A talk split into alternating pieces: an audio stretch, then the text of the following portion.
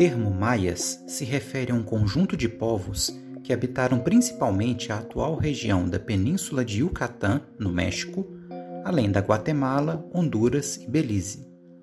Em sua milenar história, que teve o auge nos séculos VII e VIII, os maias criaram uma civilização culturalmente sofisticada e dividida em dezenas de cidades-estados, com 50 a 120 mil habitantes cada, o que lhes valeu uma comparação com a civilização grega.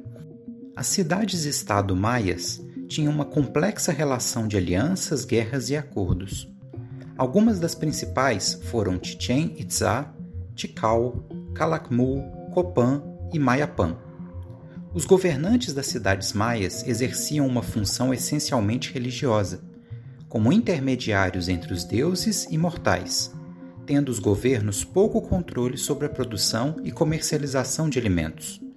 A hierarquia social caracterizava-se por uma forte distinção entre uma aristocracia dominante e uma massa de trabalhadores braçais. A economia maia se baseava em cultivos como milho, sua base alimentar, feijão, abóbora, pimenta-chile e algodão, além de trabalhar materiais como jade e a obsidiana. Com uma planta nativa da região, o cacau, as elites maias produziam uma bebida quente e amarga, que recebeu o nome de chocoatl, origem do nosso chocolate. Os maias criaram o mais sofisticado sistema de escrita dos povos pré-colombianos, com elementos silábicos e de logogramas.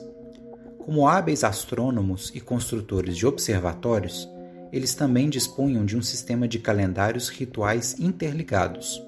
Na matemática, foram um dos primeiros povos no mundo a empregar o zero e apreciavam muito o jogo de bola mesoamericano, que era disputado em quadras com espectadores.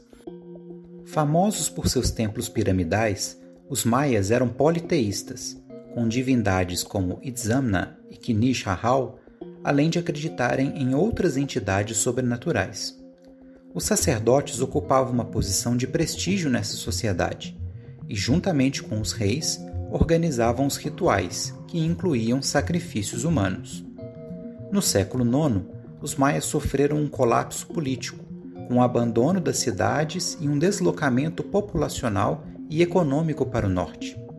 Esse colapso foi fruto de uma combinação de causas, como as persistentes guerras, a superpopulação, secas e os efeitos de um processo de degradação ambiental. Quando chegaram no século XVI, os espanhóis encontraram cidades bem menos desenvolvidas e as ruínas que indicavam a grandeza passada deste povo.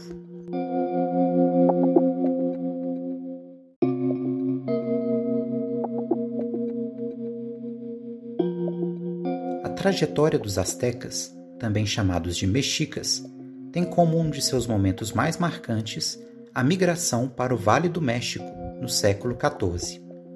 Conta a lenda que o deus Huitzilopochtli conduziu o povo a uma ilha no lago Texcoco. Ali viram uma águia empoleirada num cacto comendo uma serpente. Segundo uma profecia, este seria o sinal divino para o local de construção da sua cidade, chamada Tenochtitlan, e que se tornaria a capital do Império Azteca por volta do ano 1325. Esta lenda da águia seria posteriormente resgatada pelos mexicanos no século XIX e inserida em sua bandeira nacional. Tenochtitlan, em seu auge, alcançou 200 mil habitantes e era acessada por um complexo sistema de canais e pontes. A cidade firmou uma aliança com as vizinhas Texcoco e Tlacopan, que permitiu a dominação do Vale do México e, posteriormente, de uma vasta área do atual México Central, formando o Império Azteca. Este império baseava sua dominação em um sistema de hegemonia, no qual as elites locais eram mantidas em troca de uma pesada tributação. Os domínios eram administrados por uma sofisticada burocracia, com as terras sob a posse estatal e um sistema educacional. A arquitetura asteca foi muito desenvolvida, destacando-se os templos piramidais. O imperador asteca, que recebia o título de Huaytlatoani, era escolhido pela aristocracia de Tenochtitlan e exercia uma importante função militar. Juntamente com ele, ocupavam o topo da hierarquia militar os sacerdotes, altos funcionários e militares, seguidos de uma camada intermediária de artesãos e comerciantes. A base da sociedade era composta pelos camponeses, que pagavam tributos na forma de entrega de produção ou de trabalho nas terras estatais, e por escravizados, em geral prisioneiros de guerra ou condenados. A economia asteca, assim como a de outros povos mesoamericanos, estava baseada no cultivo do milho, ao qual se somavam as culturas de feijão, pimenta, abóbora, cacau e a criação de perus. O artesanato se destacava pela sofisticada arte plumária, pelo trabalho com materiais como a pele de jaguar, jade e âmbar. Embora não dominassem a metalurgia de metais como ferro, os astecas eram hábeis ourives, produzindo diversos objetos de ouro e prata, mas sem atribuir aos mesmos a obsessão econômica que os europeus tinham. Os astecas, que falavam a língua náhuatl, elaboraram um sistema de escrita pictográfica. No campo religioso, era um povo politeísta, seguindo um complexo calendário com rituais destinados a divindades como Tlaloc, associado à chuva e à tempestade, Huitzilopochtli, patrono dos mexicas, Quetzalcoatl, uma divindade do vento, céu e estrela e herói cultural, e Texcatlipoca, uma divindade da noite, magia, profecia e destino. Como outros povos mesoamericanos, os astecas praticavam sacrifícios humanos, porém em uma escala ainda maior do que os vizinhos. Este poderoso império chegaria ao fim no século XVI, quando a expedição do espanhol Hernán Cortés, em aliança com as cidades desejosas de romper com a hegemonia asteca, destruiu Tenochtitlan.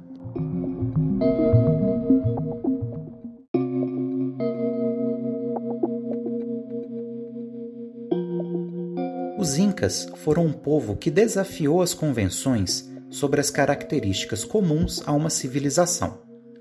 Habitando a complexa região dos Andes, eles desconheciam a roda, não dominavam a metalurgia de ferro, não tinham mercados e nem usavam dinheiro, além de não disporem de um sistema de escrita e nem de animais grandes de tração. Mesmo com tantos elementos supostamente contrários, os Incas formaram o maior império da América pré-colombiana. Estruturado nos séculos XV e início do XVI, o império dominava uma população de cerca de 10 milhões de pessoas, com um território que acompanhava a Cordilheira dos Andes, se estendendo do atual Equador até o norte do Chile e da Argentina. Sua capital era a cidade de Cusco, hoje no Peru denominada o umbigo do universo, e a principal língua utilizada era o Quechua. O imperador recebia o título de Sapa Inca, ou simplesmente Inca, e era considerado filho do Sol e chefe religioso. Ele governava o império com uma estrutura federativa, tendo na base da estrutura social os Ailus, ou comunidades familiares que exploravam uma terra de propriedade coletiva. Os Incas usavam um sistema de tributação baseado no trabalho obrigatório nas plantações ou obras estatais, a mita. Seus principais cultivos eram o milho, a batata, a quinoa, o amendoim e o abacate, além da folha da coca. Eles domesticaram a lhama e a alpaca, extraindo couro e lã. Por habitar uma região de topografia muito acidentada, os incas empregaram na agricultura a técnica de cultivo em terraços ou curvas de nível, um sistema escalonado que aproveita o solo e evitava deslizamentos. A produção era armazenada em grandes depósitos sob a responsabilidade estatal, sendo o comércio, por escambo, realizado nesses espaços. O império era conectado por estradas por onde circulavam os funcionários do governo e que permitiam um sistema de correios. No campo religioso, os incas praticavam o politeísmo, e suas principais divindades eram Viracocha e Pachamama. O culto ao sol, denominado Inti, tinha um papel importante em seus rituais. Dentre suas crenças estava a ideia de reencarnação e a realização de sacrifícios humanos. Como dito, os Incas não dispunham de um sistema de escrita, mas desenvolveram um engenhoso instrumento de registro e comunicação na forma dos quipus. Estes eram conjuntos de cordões e nós cuja quantidade e distribuição era associada à informação que se queria transmitir. Os Incas foram também excelentes arquitetos, utilizando blocos de pedra com precisão e durabilidade. Assim como os astecas, os Incas tiveram seu ocaso com a chegada dos espanhóis no século XVI, especialmente a partir da expedição de Francisco Pizarro, que aproveitou uma guerra civil no Império para dominá-lo. Apesar da destruição, muitos hábitos dos Incas foram incorporados pelos espanhóis, como a mita, e uma parte de sua cultura material foi preservada, graças ao isolamento das montanhas, sendo a cidade de Machu Picchu o exemplo mais célebre.